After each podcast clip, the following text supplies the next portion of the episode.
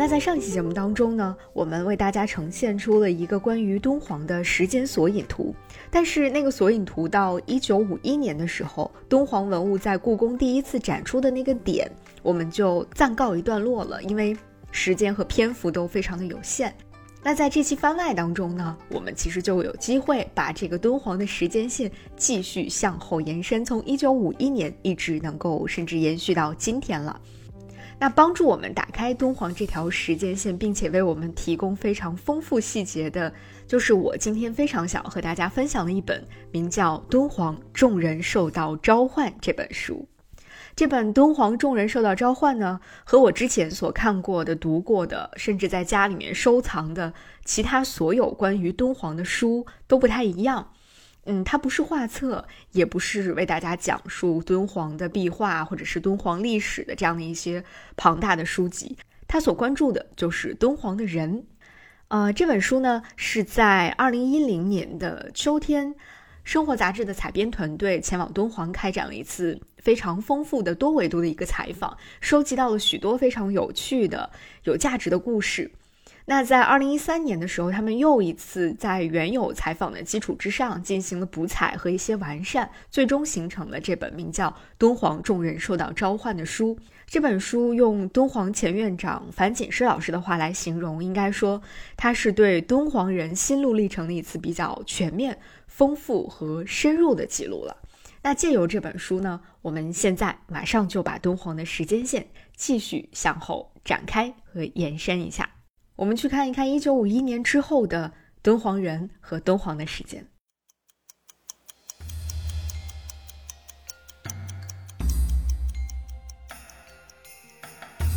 一九五一年，就在敦煌文物在故宫展出的那一年，常书鸿先生和段文杰先生决定整窟临摹第二百八十五窟。一九五三年，也就是两年之后，二百八十五窟的整窟临摹作品开始在北京、上海。东京、京都等地陆续展出，并且引起了国内外的巨大关注。也正是这一年，有一个叫李其琼的年轻人来到了敦煌，他开始从事壁画临摹工作。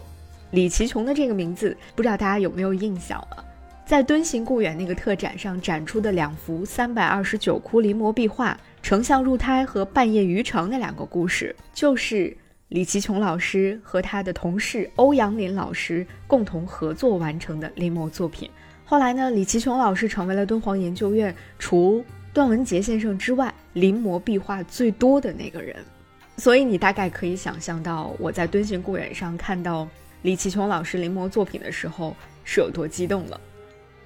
一九五六年，一个只有二十三岁、只读到了高中二年级的小伙子李云鹤。他响应知识青年支援大西北的号召，来到了大西北，途经敦煌，然后就再也没有离开这里。一九五八年，常书鸿带着大批的敦煌临摹壁画抵达东京，在东京有一位名叫平山玉夫的人，他前往参观了这批临摹的敦煌壁画，深受感动。他或许在当时并不会意识到自己的人生会从此打开新的篇章。一九六二年，常书鸿带着那个叫李云鹤的小伙子，开始抢修莫高窟第一百六十一窟。这一年，何鄂来到了敦煌，先后临摹了一百五十九、一百九十四、一百九十七、四百一十六和三百八十四，一共五个窟当中的敦煌彩塑。也是这一年，樊锦诗来到了敦煌。一九六六到一九七六年，十年的文革让研究院的工作全面陷入了停滞。从常书鸿院长开始，几乎所有的人不是被下放农村劳动了，就是被派往全国的其他地方进行改造。甚至在其他地方文革已经接近尾声的时候，有新来的年轻同事要找常书鸿报道，村里的老乡还会告诉他说，常书鸿去沟里放猪了，要晚些时候才能回来。这样的状况在一九七七年有了一些改善，甘肃省歌舞团开始创作《丝路花语》。他们的编导为了创作这部作品，前往莫高窟去实地学习。莫高窟的故事开始通过不同的方式向世界进行展示了。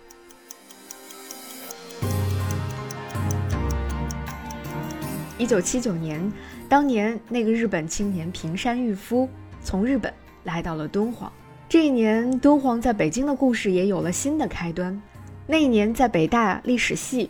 有一个读大二的年轻人叫荣新疆，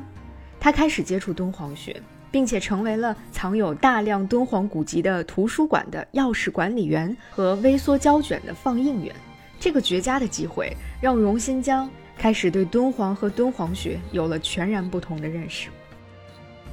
一九八一年四月，敦煌研究院招收了二十二个年轻的新干部。这一年，被四人帮打倒的大家终于能够重回研究领域了。这一年，段文杰先生前往日本进行访问。时隔多年，他终于再一次穿上了西装。也是这一年，日本的研究者藤之晃先生从日本来到了中国。他在南开大学开始开办讲座，讲授敦煌学。一九八二年的夏天，敦煌文学座谈会召开，这也是文革之后全国第一次召开的关于敦煌的学术会议。一九八五年，当年那个在图书馆帮老师们翻阅资料的北大学生荣新疆，二十四岁，他开始穿梭于欧洲各大图书馆和研究所，研究敦煌文献。这个故事你听起来觉得耳熟吗？在他的身上，我们好像看到了当年向达先生的影子。也是这一年，侯黎明和娄杰来到了敦煌，他们是文革之后来到敦煌研究院的第一批大学生。娄杰老师就是上期节目的开头我们听到的那个平和温柔又很有力量的声音。一九八八年，在平山郁夫的建议下，日本首相竹下登访问了敦煌，并决定援建敦煌莫高窟文物保护研究陈列中心。此后，平山郁夫还推进建立了中国敦煌石窟保护研究基金会。一九八九年，侯黎明来到了日本，跟随平山郁夫学习。一九九一年，地质专业毕业的王旭东来到了敦煌，开始从事文物保护工作。这位王旭东老师今天已经是故宫博物院的院长了。一九九四年，常书鸿先生离世，但也是在这一年，国际敦煌计划。正式成立。来自大英图书馆的魏红开始努力实现敦煌文献数码化归档的庞大工程。一九九八年，樊锦诗成为研究院院长。二零零六年，陈海涛和陈琦进入敦煌研究院工作，他们开始承担二百五十四窟图像研究与自动化展示的工作。最终，这份研究成果的一部分就变成了在上期节目当中我们隆重跟大家推荐过的。《图说敦煌二五四窟》这本书。二零一一年，敦煌研究院的第二任院长段文杰先生去世。老一代敦煌人随着时光的流逝，在渐渐和我们告别。但如今，有越来越多的年轻人从全国的各个地方来到敦煌，有越来越多的人开始受到敦煌的召唤。这就是我们上一期敦煌时间索引图的新的延伸。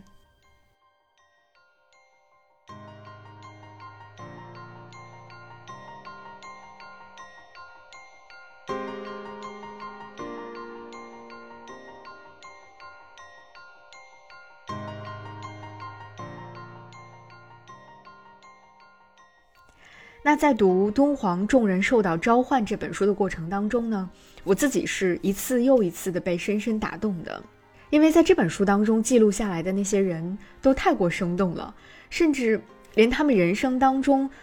不愿意被提及的或者不想主动提及的一些细节、伤痛或者一些隐秘的酸楚，也都或多或少的呈现了出来。比如他们写常书鸿先生。在我的印象当中，常书鸿先生大多数时候都是那种了不起的，为敦煌奉献终生，对艺术孜孜以求的。甚至常书鸿先生在他自己的那本自传当中，也大多书写的都是他对敦煌的情感、对祖国的热爱以及对于事业的眷恋等等。但是在这本书当中，我才第一次知道了他的儿子常嘉玲的故事。我们大多数人都更加知道长沙娜。作为常书鸿的女儿，长沙娜得到了敦煌的滋养，继承了父亲的才华和志向，成为了敦煌研究界的重要人物。但很少有人知道她的弟弟常嘉玲，那是一个小的时候就和自己的母亲分离，在敦煌的风沙和洞窟里渐渐被吞噬掉的一个男孩的故事。这是常书鸿心中的隐痛，但是这样的亲情之痛，其实又不止发生在常书鸿一个人身上。在敦煌研究院，无论是在过去还是在现在，其实许多人都还在承受着事业与家庭、梦想和现实之间的这种不断的撕扯。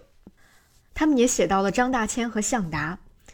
在我们上一期节目那个时光表里，在我们大多数人的认知当中，我们都会觉得张大千、向达先生对于敦煌的发展都起到了重要的作用，而张大千先生对于敦煌艺术的传播和发展可谓是功不可没，甚至觉得如果不是张大千的话，可能就不会有那么多人知道敦煌的存在了。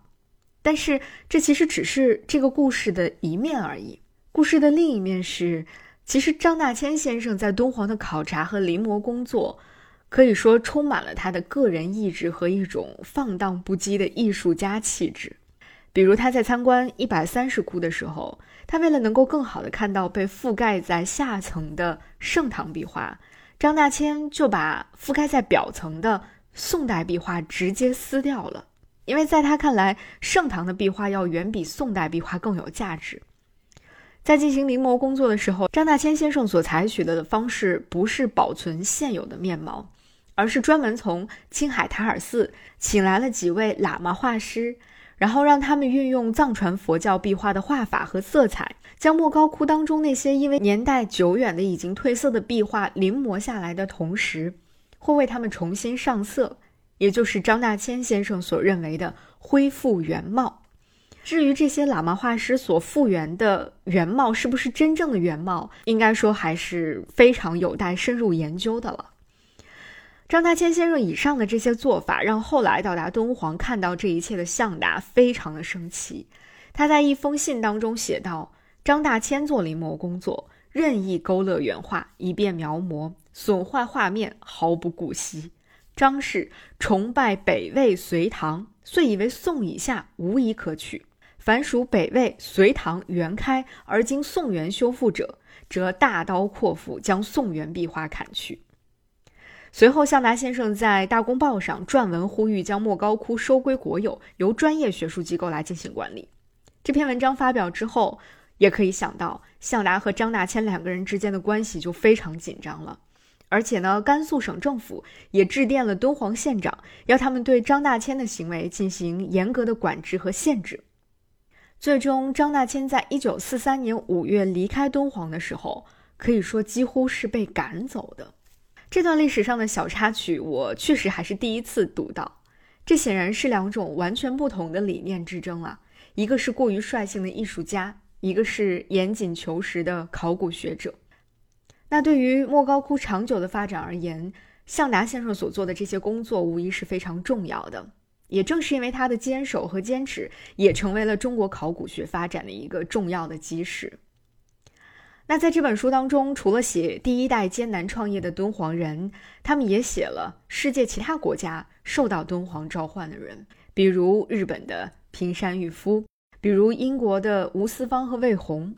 那随着时间的推移和国际交流的建立繁荣。敦煌学、敦煌的研究不断的得到拓展和深入，世界对于敦煌学的认识也更加的包容、更加开放了。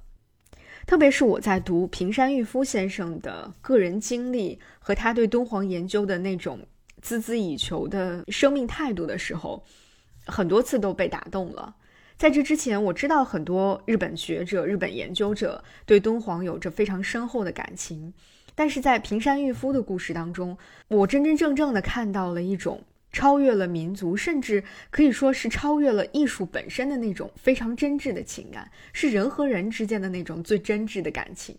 就像在这本书当中，他们引用了江亮夫先生在《敦煌伟大的文化宝藏》当中有一段论述，他说：“民族与民族的了解，人类的真正情感交流，乃至真正的和平共处，是在相互了解。”了解的一个最重要也是最基本的法则是交通，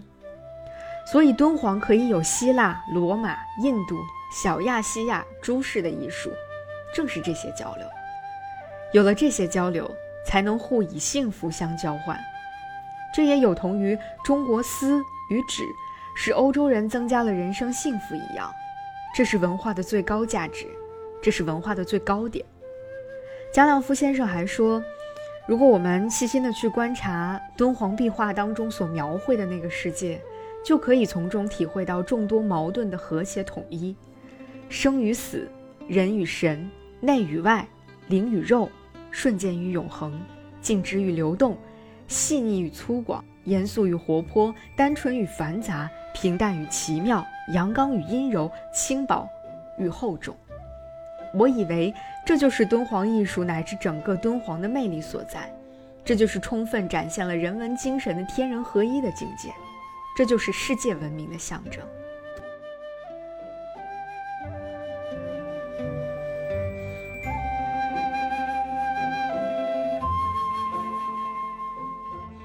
当我们在上一期节目当中已经看过了、聊过了那么多容纳了生死、人神、天地、物我的壁画和佛像之后，再来回味以上的这段文字，我想可能我们每个人都会有更多、更深的一些理解吧。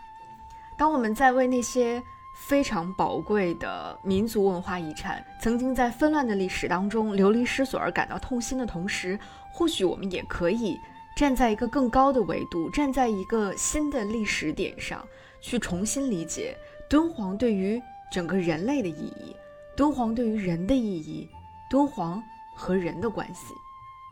因为是一代代的匠人造就了莫高窟，是一代代的敦煌人营建着敦煌，也是一代代的人重新发现了敦煌，研究着敦煌，热爱着敦煌，也牵挂着敦煌。一个人的时光。不过几十年的光阴，一代人的时光不过百年，而在千年敦煌的这个世界维度当中，时间和人的关系都会变得非常的微妙。比如，我们说修复一座千年的洞窟，大概需要两到三年甚至更久的时间吧，而守护一座洞窟，很多人一守就是五十年，两三年、五十年、一千年。到底哪个时间更漫长，哪个更短暂呢？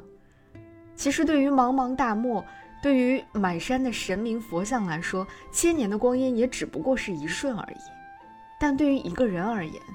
两到三年夜以继日的修复，五十年不离不弃的守望，已经足够漫长，已经足够奢侈了。所以，从这一点来说，对于。众人受到召唤这本书当中讲到的每个人，以及那些没有在书中被提及到的参与了保护敦煌、研究敦煌的人来说，甚至对于此刻正在听到这期节目的你我而言，其实都是这样吧。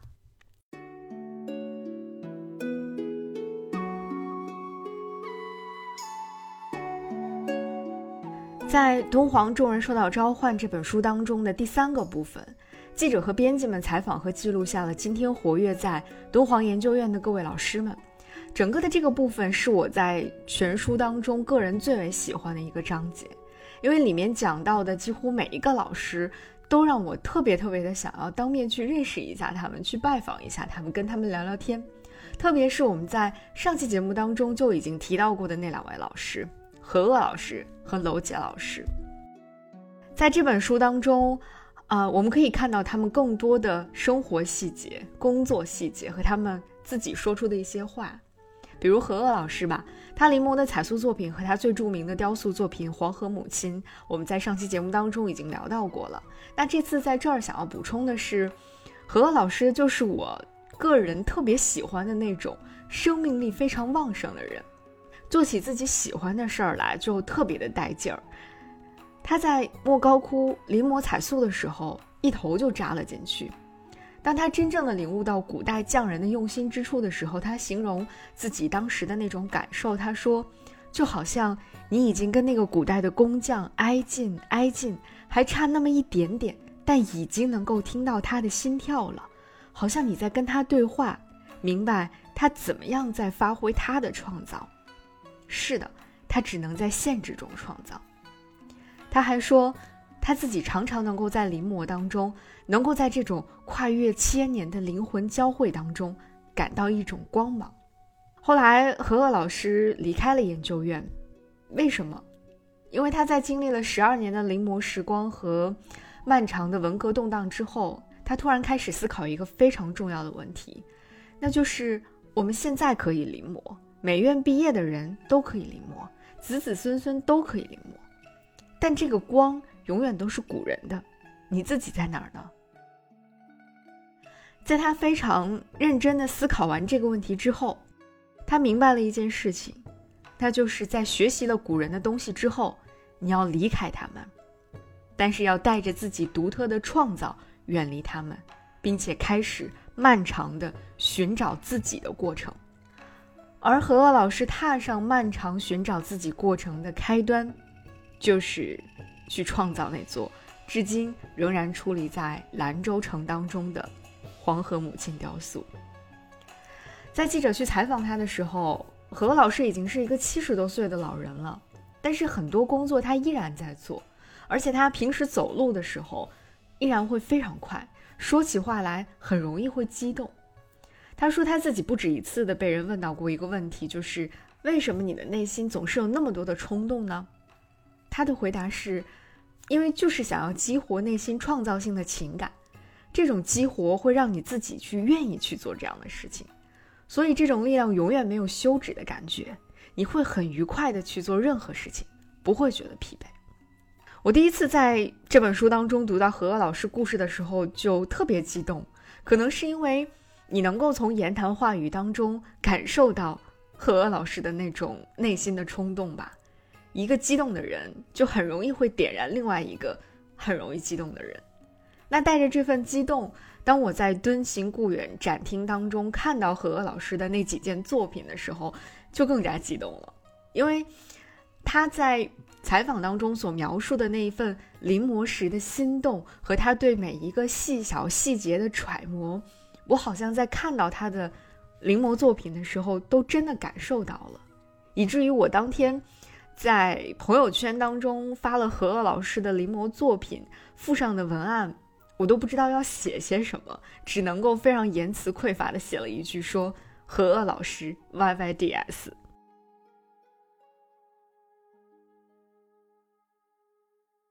那同样的，娄杰老师也是一个特别可爱的性情中人。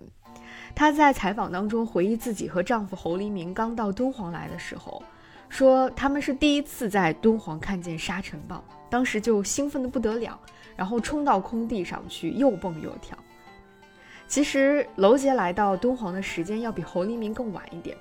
很多人可能会想当然的认为说，娄杰是为了和丈夫团圆才选择调动工作来到敦煌研究院的。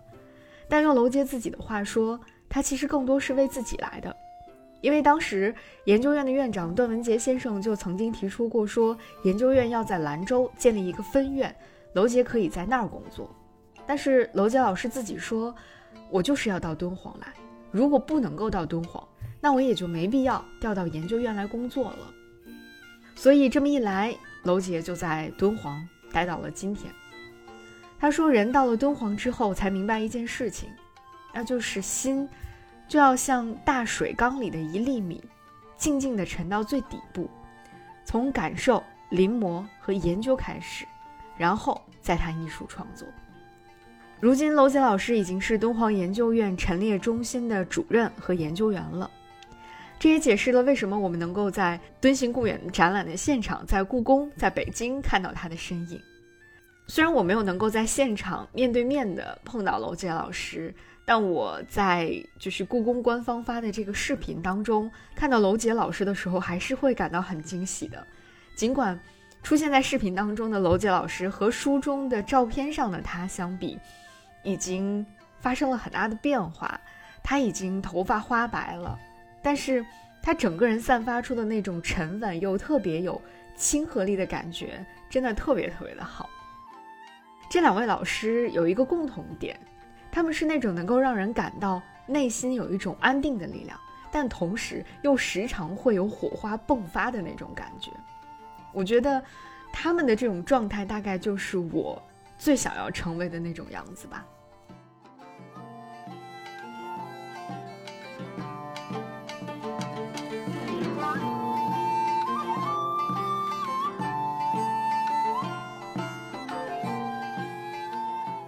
那除了这两个老师之外呢，在这本书当中的卷三和卷四，也就是第三和第四部分，还有很多或者可爱，或者严谨，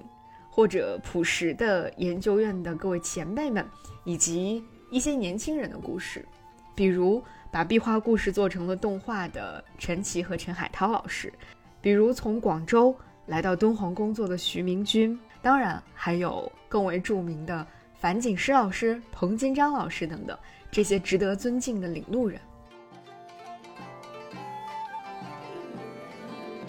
那《众人受到召唤》这本书，我其实前前后后一共读了三遍。